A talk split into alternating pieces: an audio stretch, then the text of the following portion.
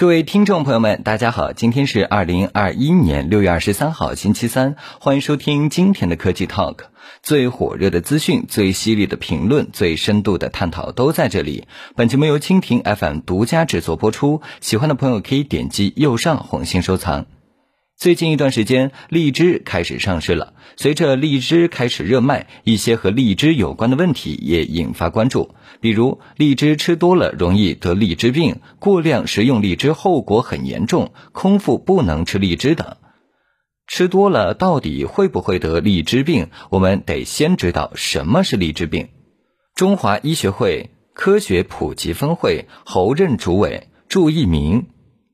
荔枝病是一种在特定人群当中发生在吃荔枝以后可能出现的一些症状，比如面色苍白、有一些消化道的不适等。严重的病人可能会导致低血糖，由于低血糖引起的脑病，像抽搐、昏迷等现象，还有一些甚至出现休克等。这些表象都是一种急诊的状态。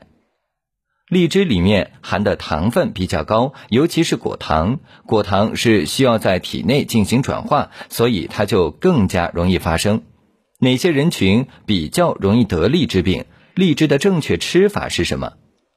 中华医学会科学普及分会侯任主委祝一鸣，发病的人群还是以儿童比较多，尤其是四岁到十一岁的儿童，这段时间发生比较多一些。我们对于儿童要特别注意，由于儿童在生长发育过程中，体内生理功能不太稳定，所以在吃荔枝以后，可能由于荔枝含的糖分比较高，这种糖分对于机体来讲会刺激体内胰岛素升高。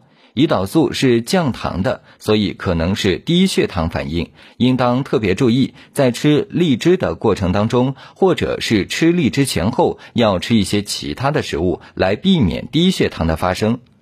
荔枝的正确吃法，记住四点就可以：一要吃完全成熟的荔枝；二适量是根本；三拒绝空腹食用；四。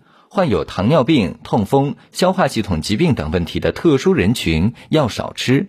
以上就是本期科技 Talk 的内容，我们下期见。